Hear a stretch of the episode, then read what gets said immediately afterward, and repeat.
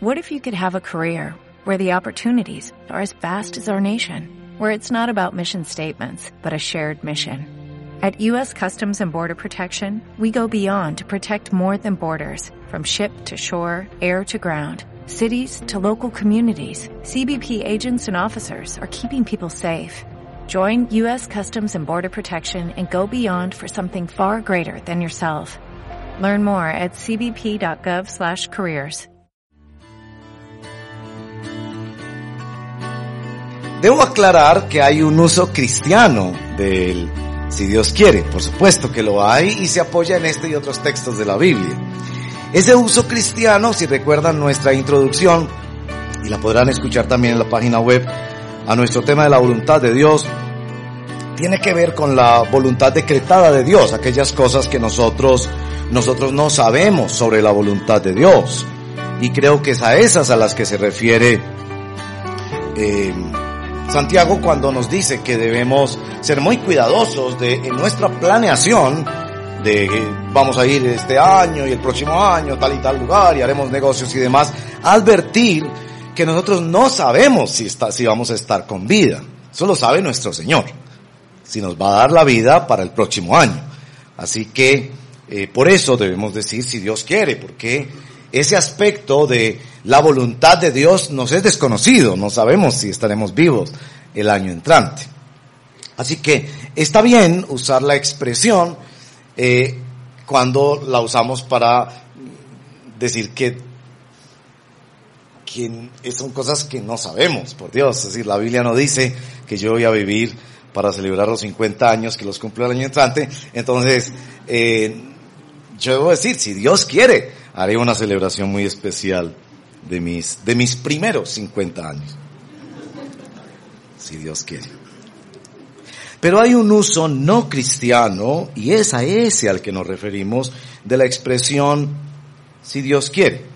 Lo escuché el fin de semana en uno de estos eh, programas televisivos que son de denuncia, de reportaje, y entonces sale este muchacho que ha decidido cambiar su orientación sexual y también su diseño físico. Y el muchacho dice, si Dios quiere, el año entrante me hago la cirugía de modificación de género genital, de modificación genital. Pregunto, ¿ese uso es correcto? No. ¿Por qué? Porque hay unas cosas que sí sabemos por la palabra de Dios. Y es ahí donde viene la modificación. Usted puede usar la expresión, si Dios quiere, en las cosas que usted no sabe. Pero usted no puede decir, si Dios quiere, leeré la Biblia. Si Dios quiere, le seré fiel a mi esposa. ¿Por qué no? Porque la Biblia ha dicho que Dios sí quiere que leas la Biblia y que seas fiel a tu esposa o esposo. Hay cosas que sí sabemos de la voluntad de Dios. Y es precisamente la orientación de esta serie. Encontrar ocho grandes temas en la vida cristiana donde no necesitamos vivir deshojando margaritas diciendo, ¿será que el Señor quiere que vaya a una iglesia? Si Dios quiere, voy a una iglesia. ¿Será que el Señor quiere que mi vida sea cada día más parecida a Él? Si Dios quiere, voy a santificar mi vida. No. Hay unas cosas que sabemos a ciencia cierta que Dios quiere. Así que por eso le hacemos esa modificación a la frase coloquial. Si Dios quiere, hay unas cosas en la Biblia que sabemos que sí, coma, Dios quiere. ¿Me hago entender? Bien.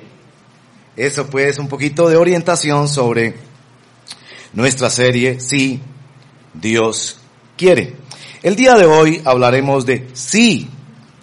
Dios quiere que seas testigo de Jesucristo.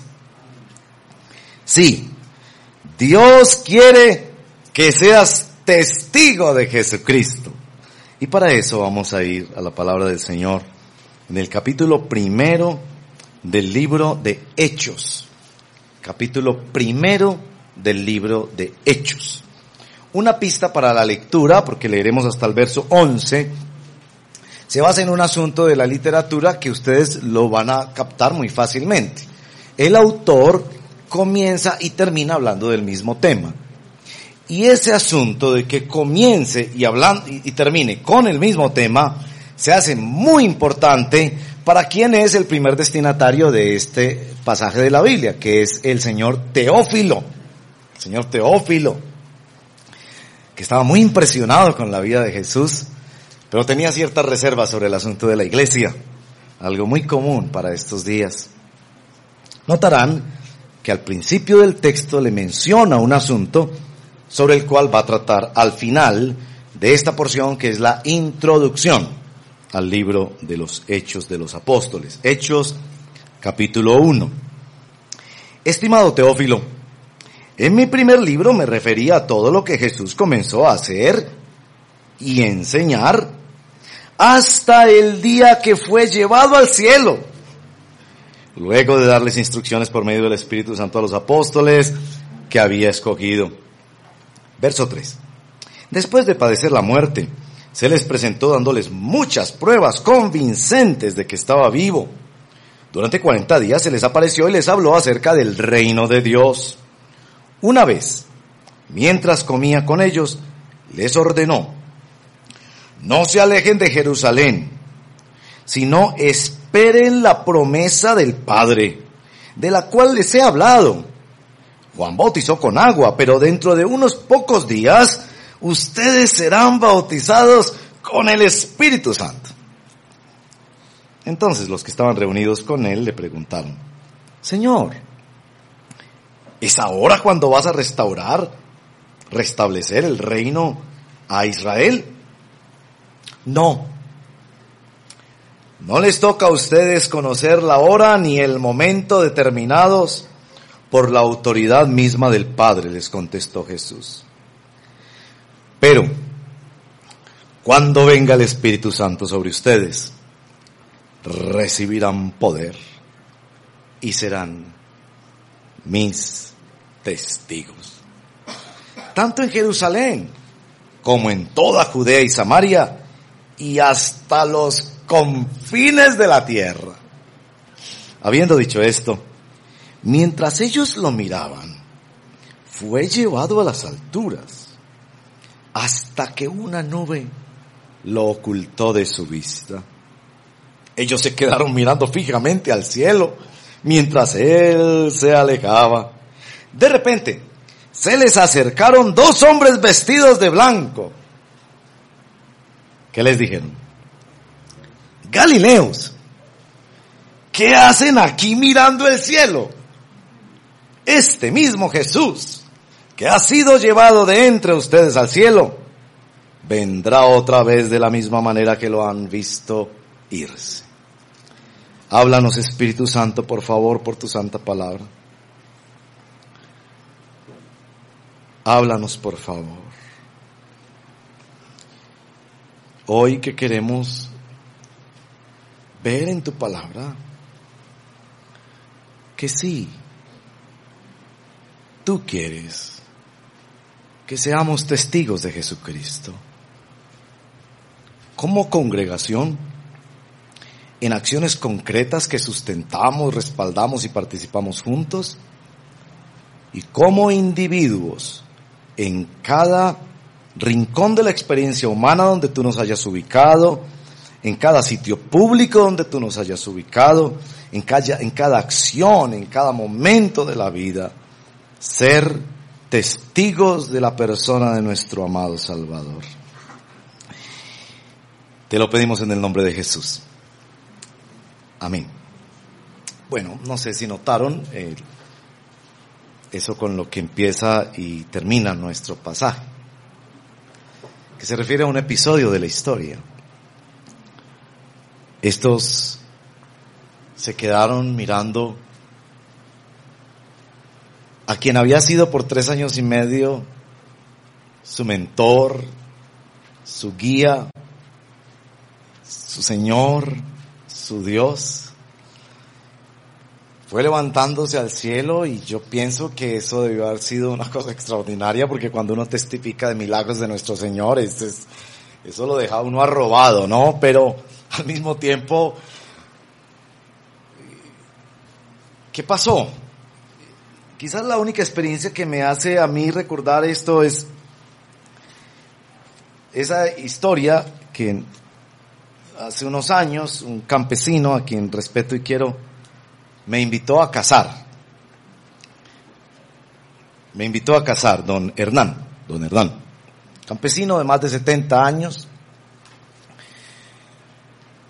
Y claro, a mí mis mayores me enseñaron a ser muy respetuoso con los adultos y con los mayores. Y como que uno no debe decir no. Entonces, bueno, don Hernán, ¿usted quiere que yo lo acompañe? Sí, yo quiero que usted me acompañe.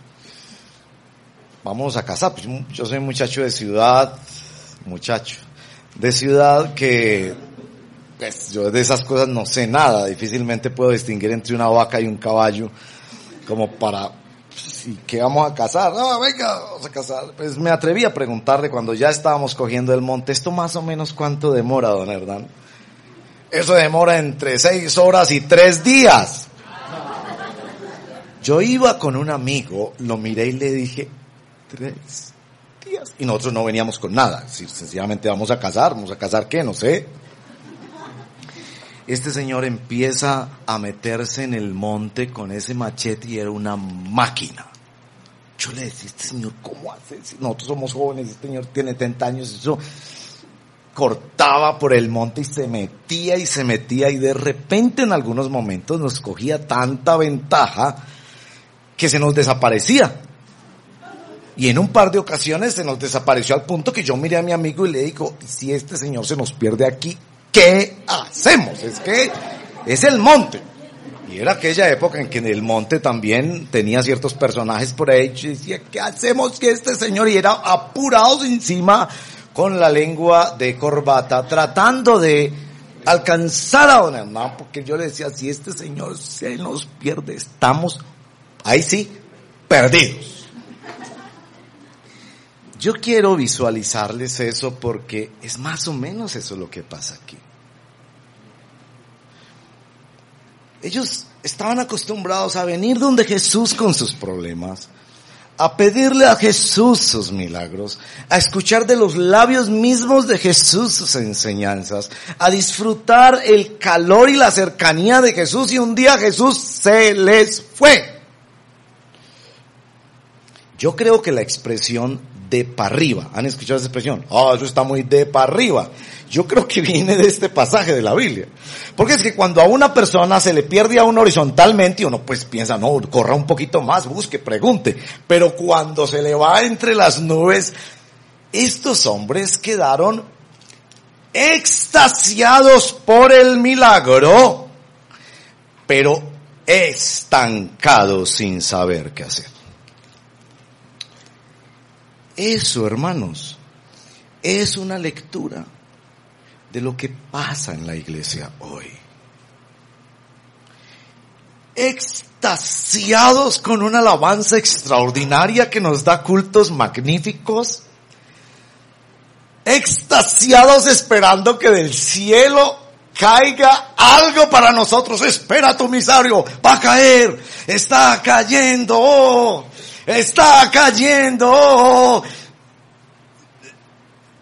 Una iglesia en expectativa de que algo salga del cielo, pero una iglesia estática que cada vez evangeliza y sirve menos en la sociedad. ¿No es eso es la lectura de la iglesia de hoy? Ahora, muy, muy astutamente, creo yo, Lucas, magnífico escritor, relata el episodio así para Teófilo. Porque Teófilo es el amante de Dios que se conectó con el Eterno, que vive enchufado al cielo, pero que no quiere saber mucho de la iglesia, que no quiere caminar mucho con el pueblo de Dios que está ahí como un espectador observando, sabe mucho de la iglesia, observándola, ver en qué se equivocan los líderes y la iglesia, que conoce muchas iglesias en Medellín, pero esperando que le pase, que Dios le resuelva sus problemas, pero estático. Esta narración nos confronta profundamente a nosotros. Y, el, el terminar la introducción así,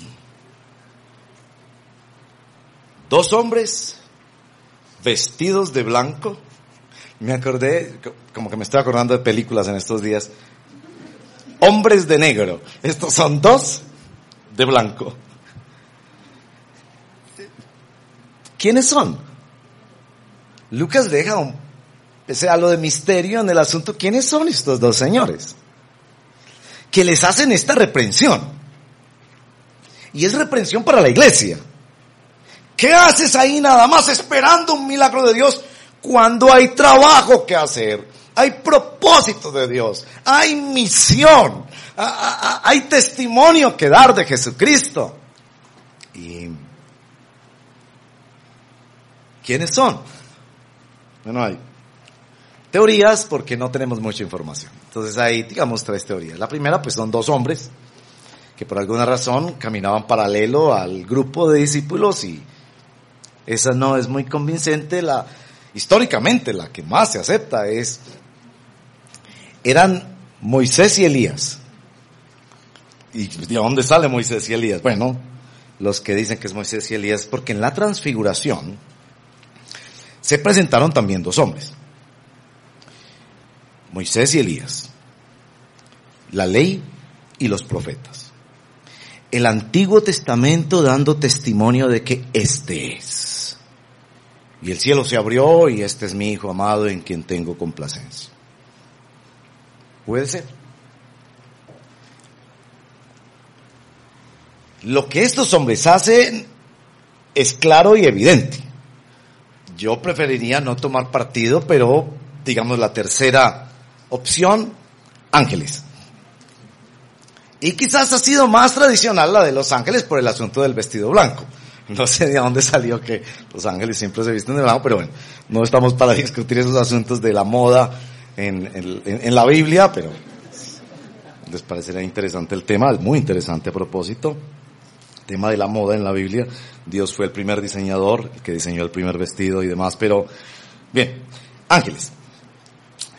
¿Se acuerdan que en la Navidad fueron ángeles que aparecieron para decir que alguien del cielo había venido a la tierra? Si son ángeles, estos desde la tierra están diciendo que alguien ascendió al cielo. Que su obra ha sido cumplida y que ahora hay esperanza para la humanidad. La reprensión es lo que más nos debe interesar, porque es la reprensión para una iglesia que se le está diciendo, sí, Dios quiere que seas testigo de Jesucristo. Hermanos y hermanas, no hay nada más precioso que ser testigo de Jesucristo. Yo he sido testigo de milagros, de muchos milagros. Yo he sido testigo del crecimiento de la iglesia evangélica en Medellín cuando en los años 60 éramos 500 personas y hoy en día se dice que podemos ser 200 mil. Pero no hay nada más precioso que ser testigo de que Jesucristo es real y que puede visitar, perdonar, transformar y llenar de vida y de esperanza la, la vida de personas quizás en los lugares más difíciles, en los momentos más duros y en las situaciones más precarias. Sí, Dios quiere que seas testigo de Jesucristo. No te quedes ahí solo mirando el cielo y extendiendo las manos para que algo caiga de allí.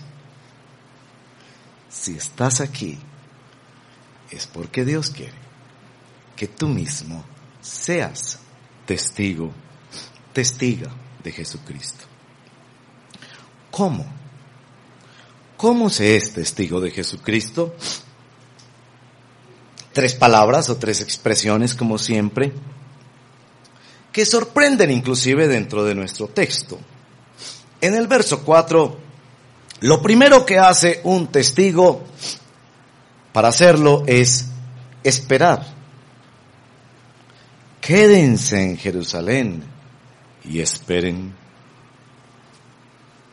Primera actividad del testigo no es salir corriendo como un loco, sino esperar.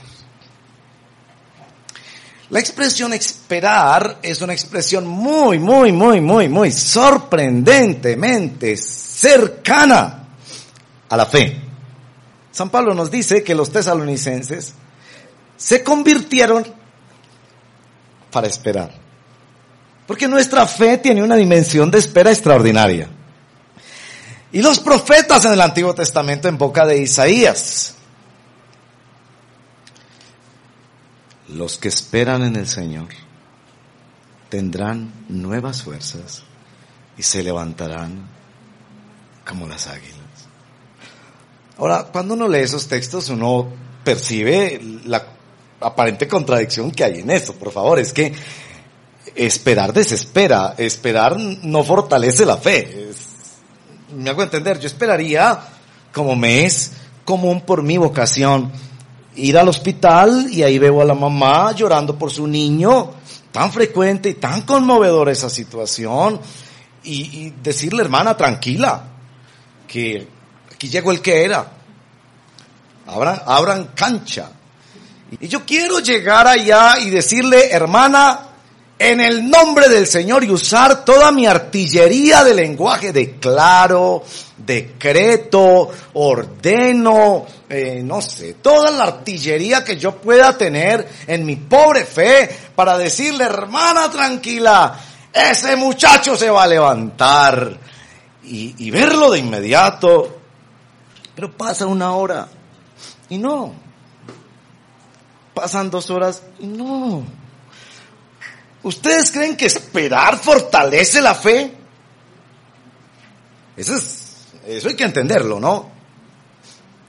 Y aquí se le dice al testigo, lo primero que tienes que hacer es esperar, esperar en Jerusalén. ¿Quién era lo más agradable para ellos? Ellos eran provincianos se cree que estaban viviendo en el aposento alto, donde fue la última cena. No era el lugar tan hermoso como lo vemos en las pinturas.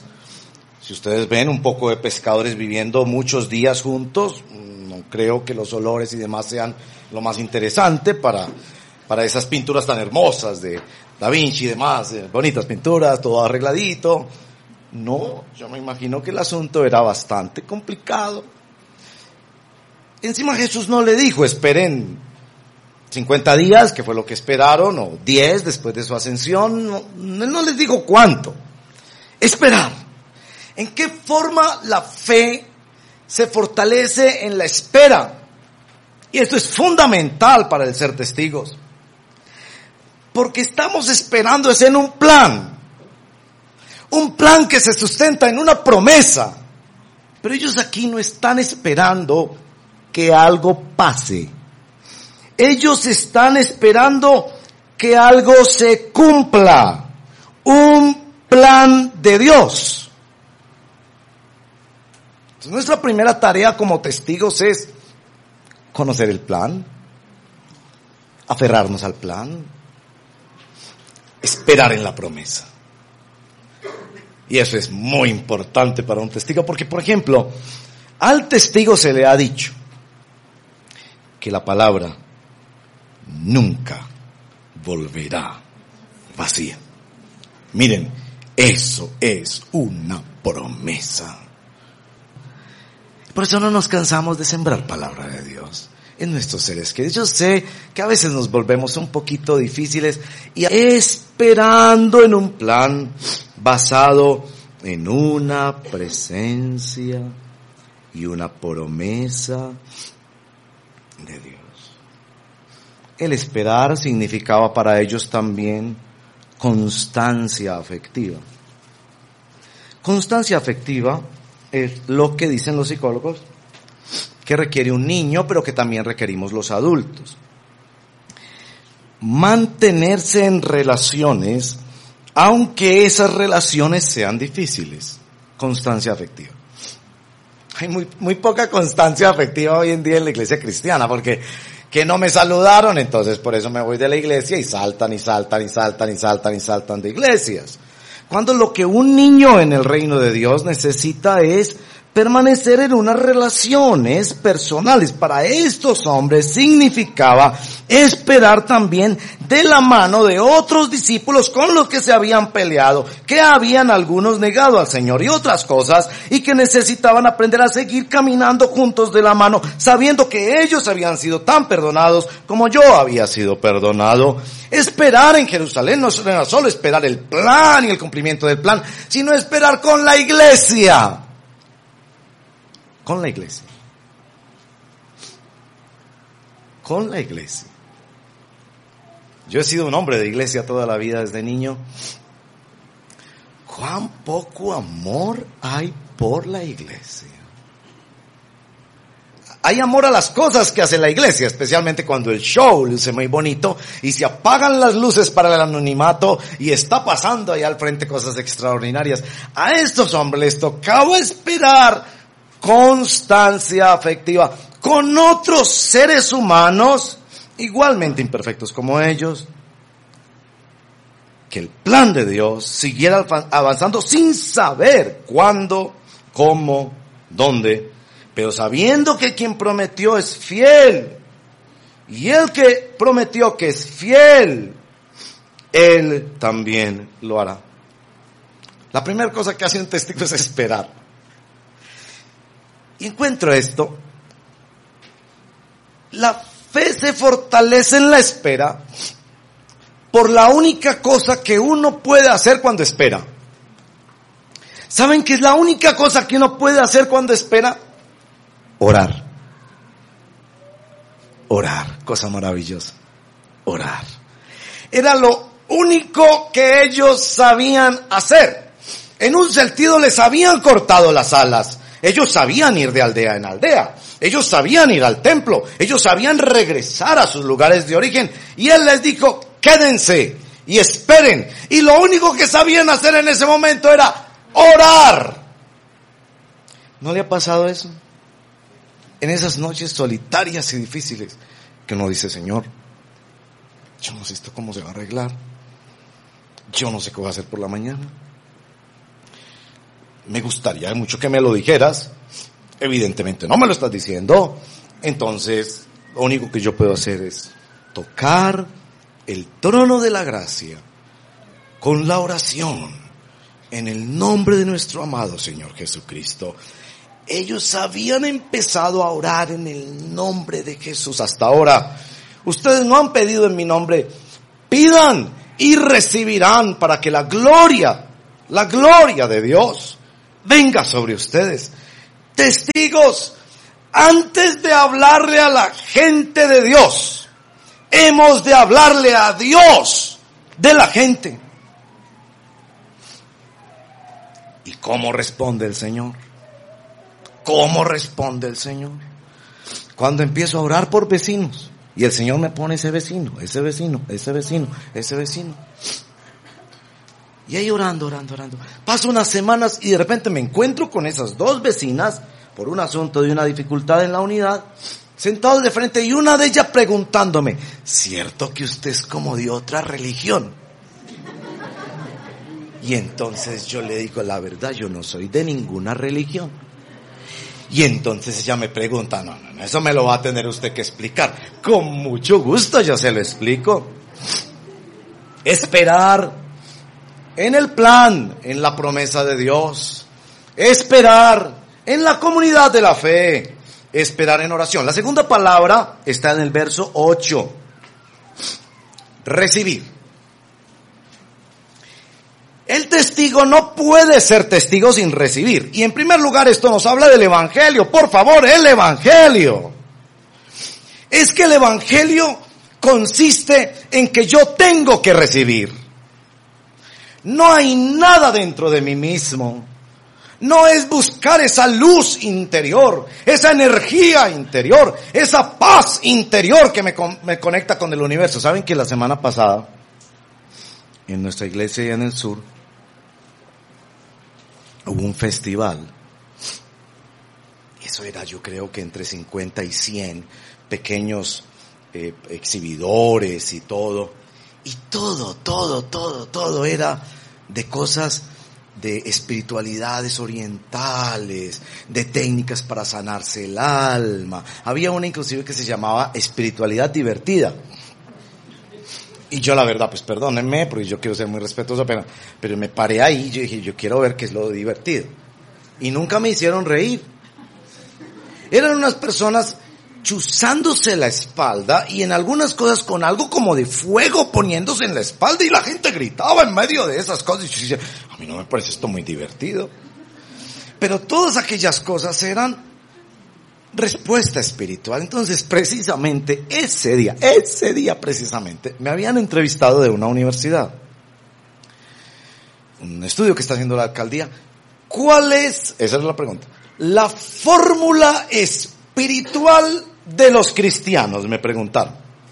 Y yo le dije, los cristianos no tenemos ninguna fórmula. No es una escala, no son cuatro pasos, no es una técnica, no es el ayuno, no es la oración. Nosotros solo tenemos, y el hombre me abría los ojos, nosotros solo tenemos una persona. No tenemos una fórmula, tenemos una persona sobre la cual somos testigos y es Jesús resucitado, que nos da el Espíritu Santo. Su muerte y su resurrección son el testimonio de la problemática humana y la solución misma para el alma humana. Recibir significa que algo tiene que venir de afuera cuando el Evangelio se nos describe como arrepentimiento y fe, se nos está diciendo en el arrepentimiento que lo que hay adentro está podrido, está enfermo, que somos enfermos de sida en diferentes niveles y con diferentes realidades, pero con la misma enfermedad espiritual todos adentro, que nada podemos hacer por nosotros. ¿Cuándo cantamos esta mañana? No basta con cantar. No basta con diezmar. No basta con ser miembros de la mejor iglesia de la ciudad. No basta con que tu mamá o tu papá son muy devotos. Es necesario morir. Yo pensé, ¿eso es el Evangelio? Porque cuando el Evangelio me confronta con el mensaje del arrepentimiento, me está diciendo, Diego, estás muerto en delitos y pecados. Y un muerto no puede hacer nada por sí mismo.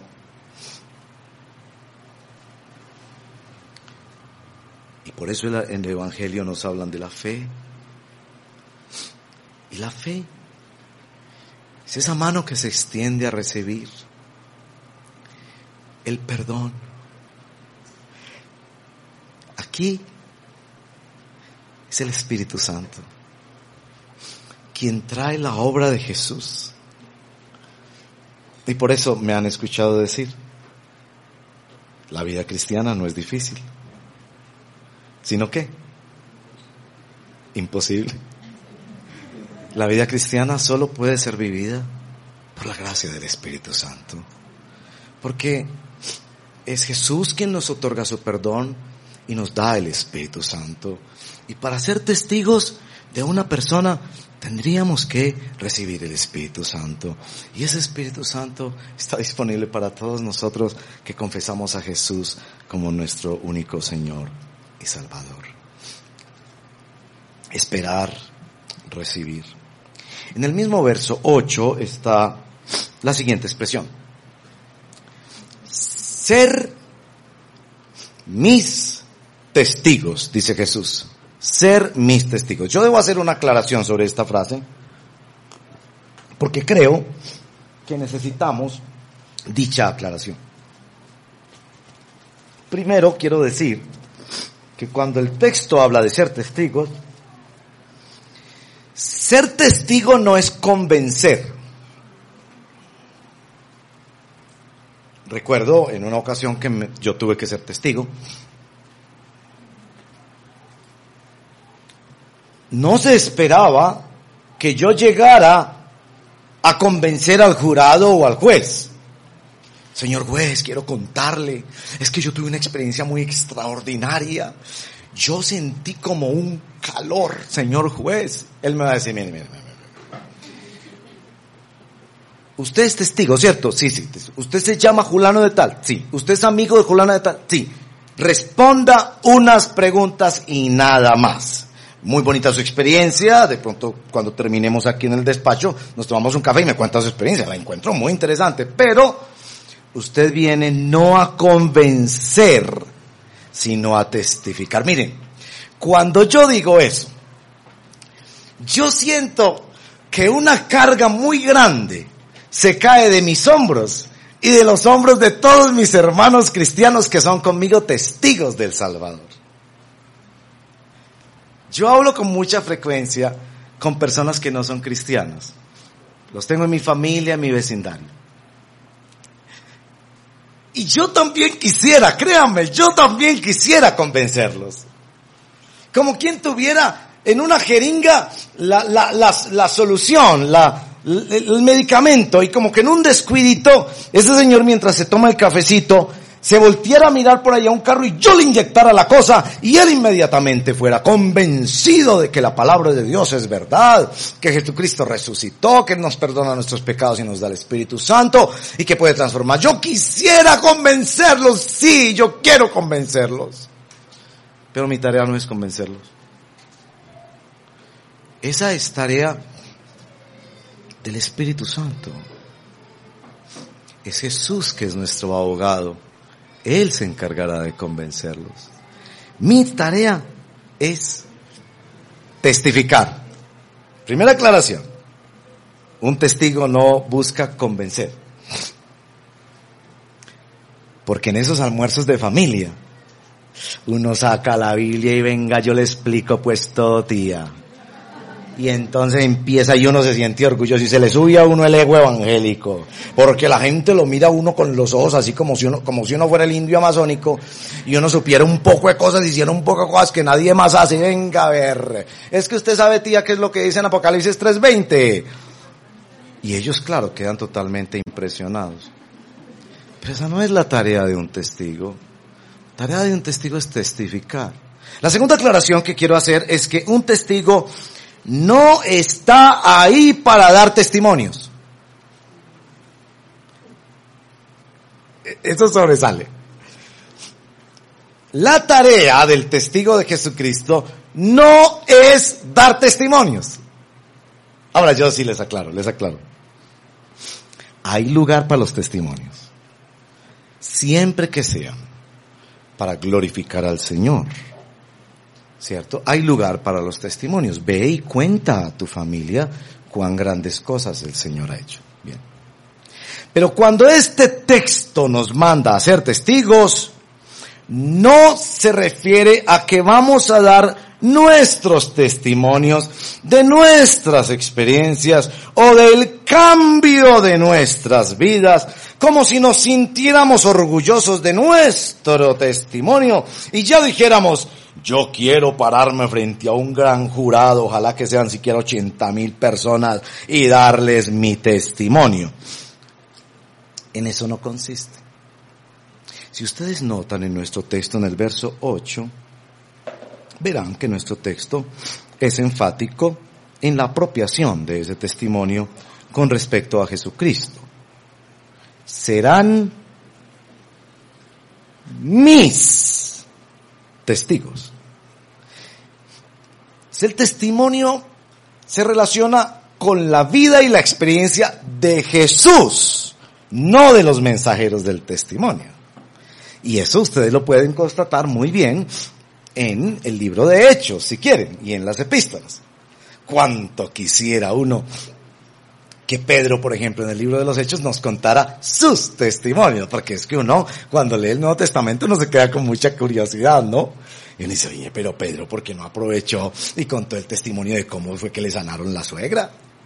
O de cómo fue que caminó sobre el mar y cuántos pasitos dio y cómo se sintió cuando se empezó a hundir, hombre, porque es que eso es muy interesante.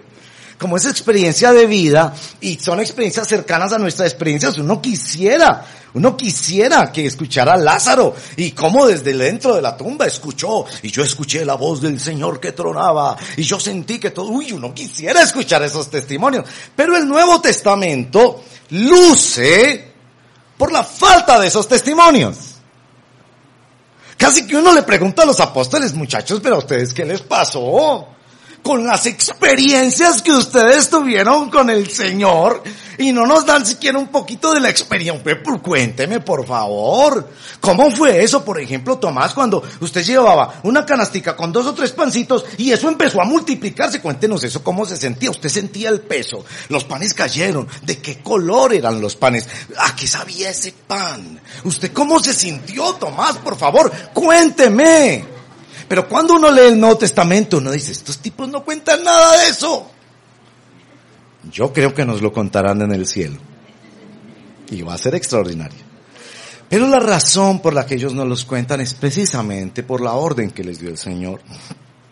El Señor los mandó a ser testigos de Jesucristo, no a contar sus testimonios personales. La tercera aclaración que quiero hacer sobre esto de ser testigos es que eh, no se trata de decir todo lo que nosotros queremos decir. No se trata de decir más que lo necesario. Y parece que se trata más de levantar preguntas que de dar respuestas. Dicen que es Francisco de Asís el que dijo esa famosa frase, ¿no? Predica el Evangelio. Y si es necesario, usa palabras.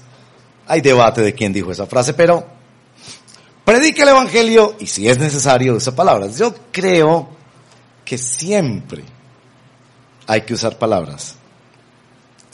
Pero particularmente porque el testigo genera preguntas. ¿Usted cómo se llama? Yo me llamo Blaneta. ¿Estaba usted el día miércoles 18 de agosto en la carrera 10 con la calle 5? Sí, señor. ¿Qué fue lo que usted vio? Mire, yo vi que de un edificio tiraron una nevera. Inmediatamente eso produce preguntas. Inmediatamente produce preguntas. Oiga, ¿la nevera salió por la ventana o por la, o por la puerta? ¿La nevera era de qué color? ¿Esa nevera se la arrojaron a alguien o fue un accidente? Yo no sé si fue un accidente. Lo que yo sé es que la nevera le cayó encima a un señor que estaba vendiendo confites en la esquina. ¿No ven que salen más preguntas para el testigo? ¿Conocía usted al señor que vendía confites en la esquina? No lo conocí. ¿Se dan cuenta? El testigo está enfocado más en producir preguntas, en producir preguntas, en producir preguntas da una información que genere más preguntas. No en decir todo lo que Él quiera. Porque somos testigos de Jesucristo. Voy a concluir. Cuando uno lee el libro de Hechos, uno empieza a percibir que por lo menos en los primeros capítulos, el testimonio de Jesucristo que ellos conllevan no es planeado. Ellos esperaron, ellos recibieron, pero su ser testigos era que un día iban camino a lo que ellos sabían hacer, ir a un lugar a orar. Y un tipo les salió al encuentro un poco como incomodándoles, interrumpiéndoles, deme plata, deme plata. Yo no tengo plata, estamos en Jerusalén, más pobres que unos ratones. Estamos aquí porque el Señor nos dijo que nos quedáramos aquí. Ah, pero yo tengo una cosa. En el nombre de Jesús, levántate y anda. Y para sorpresa de los mismos testigos, el hombre empieza a saltar y entra al templo. Y uno esperaría que los condecoraran por eso, pero no, los meten en la cárcel. Y de la cárcel los sacan. Y enseguida les hacen la pregunta. ¿En nombre de quién han hecho ustedes esto? Y entonces ellos hacen, lo único que saben hacer es hablar de Jesucristo. No había tanta planeación hasta que en el capítulo 13 el Espíritu Santo les habla de las misiones. yo concluyo esto. Ser testigo de Jesucristo no es tener una fórmula e ir aplicándosela a todo el mundo de las cuatro leyes, las tres llaves, el puente de no sé qué, el camino de no sé qué, sino estar atento a lo que Dios hace y ojo con esto, especialmente en circunstancias que se salen de lo normal. ¿Por qué tendría que vararse el carro aquí al frente de esta casita en una carretera antioqueña? Ellos habían aprendido a ser testigos que le pertenecían a Jesucristo y hablarían de Jesucristo como la prioridad tope de sus vidas y hablarían de Él en cada oportunidad que se ocurriría. No era un asunto tan planeado. No es que yo voy a visitar a mi tía y entonces yo digo, lo voy a llevar unos pancitos, cinco panes, bíblico, ¿no? Cinco panes. En cada una le voy a poner una letra, J, E, S, U, S. Y mi, y mi tía apenas abre los panes y dice, oye, estos panes tienen unas letras. Tía, póngame en orden esos panes, por favor. Mi tía los pone en orden. Sus G. Mijo, ¿qué es sus? No, no, tía, no, no, no. Póngamelos bien en orden. Jesús. Ah, Jesús. Jesús se llamaba el panadero. No, tía, es que yo vengo a hablarle de Jesús yo francamente no lo veo tan, tanto como así, si bien sí es cierto que a veces uno va a circunstancias concretas donde uno dice, me voy a reunir con esta persona para presentarle cómo es que Dios nos ha reconciliado por medio de su Hijo Jesucristo. No. Es más bien que yo voy donde mi tía con panes o sin panes y ella empieza a hablarme de sus dolores en la espalda, en las canillas, en la cintura, de toda la cantidad de medicinas que ella tiene. Y en algún momento, en algún momento, como en un resquicio, el Espíritu Santo me dice, ¿viste que ella mencionó la palabra miedo? Ay, mi hijo, es que yo tengo mucho miedo de dejar a esa muchacha sola por ahí. Tía, usted sabe que yo también he tenido miedo. ¿Usted sabe quién es el que me ayuda a mí con mi miedo? A ver, ¿quién le ayuda a usted con su miedo? ¿Un psiquiatra? No. Y entonces yo puedo empezar a hablarle un poquito. Y claro, cuando yo le digo dos o tres frases, dice, ay, no, Dios mío. Usted ya se metió en esas iglesias donde le roban la platica a la gente. No, no, tía, no. Porque lo más importante para nosotros no son esas iglesias, sino la persona de Jesús de Nazaret, porque Él está aquí. ¿Cómo así que está aquí? ¿Cómo así que está aquí? Sí, Él está aquí. Y podemos hablar con Él. Y podemos recibir su palabra. Es decir, en circunstancias de la vida, yo sé que la iglesia planea campañas de evangelización, yo sé que se escribe literatura de evangelización, yo sé que se publican videos y otras cosas de evangelización, pero es en medio de la vida, mis hermanos, en medio de la vida. No pierdas la oportunidad porque Dios quiere que tú seas testigo y testiga de Jesucristo. No pierdas esa oportunidad. El otro día estaba en una reunión de la familia y yo me siento que yo no puedo hablar mucho porque saben que yo soy pastor, entonces dicen, ay, viene este con su cuento. Entonces vi una persona en el salón, que yo sé que es cristiana, y estamos ahí hablando, hablando, hablando, y le dije a él así cruzado en el otro lado de la sala, tú tuviste una experiencia con Dios, ¿cierto? Sí, yo tuve una experiencia. ¿Quieres hablarnos del Dios ¿Qué te dio esa oportunidad? Oh, sí, sí, todos miraron, todos miraron. Yo le pregunté, ¿a usted les parece bien escucharlo? Él nos quiere contar algo. ¿A usted les parece bien escucharlo? Ah, bueno, es, bueno, es primo, hágale pues primo. Entonces él empezó a contar un poco, pues yo le iba ayudando un poquito, pero digamos que ¿cómo podemos aprovechar esta gracia tan maravillosa, hermanos y hermanas, de que hemos esperado en nuestra fe hemos recibido el Espíritu Santo y podemos ser testigo propiedad que prioriza el testimonio de nuestro Señor Jesucristo. La segunda conclusión que tengo es, es que los testigos cristianos somos una gente extraña. Y en las reflexiones sobre el Espíritu Santo yo se los he dicho, yo sé que suena muy raro, pero es que no tengo otra forma de decirlo. Nosotros tenemos dos espíritus. Y yo me siento como raro diciendo eso, es que es como un asunto como de doble personalidad. Es decir, yo me encuentro a mí mismo hablando yo solo con otra persona. Y esa otra persona está adentro. ¿No les parece como muy Así que cuando dicen que los cristianos estamos locos, yo digo, blanco es, gallina lo pone. Sí.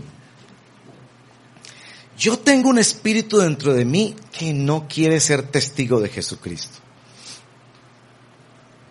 Que le gustaría ser testigo de otras cosas. O de sí mismo. Pero tengo por dentro la voz, la bendita presencia, como todos los que son mis hermanos en Cristo, del Espíritu Santo que le dice a Felipe que va camino a hacer por allá otra cosa. Acérquese a ese carro. Que le dice a un grupo de hermanos que están orando, apártenme a Bernabé y a Saulo para la obra que yo los he encomendado. Que él mismo nos hace ser testigos. Por eso en el capítulo 5 ellos dicen, de lo cual somos testigos nosotros y el Espíritu Santo. Si ya percibían eso, que el testimonio no solo era de otro, de la persona de Jesús, sino en el poder de otro. No es mucho lo que yo tengo que decir. Solo tengo que señalar a Jesús de Nazaret y dejar que el otro, que es el que convence, que el otro, que es el que toca, haga su trabajo. Como que el Espíritu Santo me dice, ya hablaste tú, ahora déjame hablar a mí. No me estorbes. No vengas con tus, con tus planes de cómo le vas a decir a tu familia. Yo me acuerdo ese día, cómo mis primos estaban así, vi varios de ellos llorando, escuchando el testimonio de esta persona que hablaba de Jesús. Les empezó a hablar de Jesús de Nazaret, de su muerte y su resurrección que de hecho ellos mismos dijeron vamos a hacer un grupo de WhatsApp. Y vamos a hacer ese grupo para volvernos a reunir y hablar más de este asunto. Y ahí pues han postergado ya dos veces la reunión, pero no, vamos a reunirnos. yo decía, es que no soy yo el que tengo que ni convencer, ni mover, ni demostrar. Solo tengo que decirles de Jesús, porque conmigo está el testigo fiel y verdadero, mi Señor Jesucristo en el Espíritu Santo, que Él está testificando, más bien es un poco como que yo no le estorbe. Esta semana, hermanos y hermanas, no le estorbemos al Señor. No le estorbemos al Señor. No es que tenemos que tener todas las respuestas teológicas ni demostrar que sabemos toda la Biblia. Solamente señalémoslo a Él digámosle a la humanidad que nos rodea, en ese taller de mecánica, en esa fila donde la señora se pone a comentar cosas. Escuchemos cómo Él nos va guiando, seamos obedientes a ser testigos. Yo quiero orar como su pastor, que escuches al Señor esta semana en ese consultorio donde vas a estar sentado esperando una cita, con esa madre de familia cuando vas a recoger el niño, con ese compañero en la universidad, con ese compañero de trabajo, en ese WhatsApp que estás escribiendo y ahí el, Señor te va a decir, el Señor te va a decir, oye, Oye, no hay una cosa más importante que tú deberías decir. No hay una cosa más importante, por favor. Yo sé que hay cosas muy importantes y podemos mandar cosas sobre la conciencia, la necesidad de la participación política y muchas otras cosas importantes, sí. Pero no hay una cosa más importante. Una cosa más importante. Conéctalos con ellos. Diles algo. Diles algo. Yo hago lo demás. Solo diles algo. Diles que yo los perdono. Diles que todavía los amo. Diles que eso que luchan por dentro no lo van a poder resolver ellos mismos.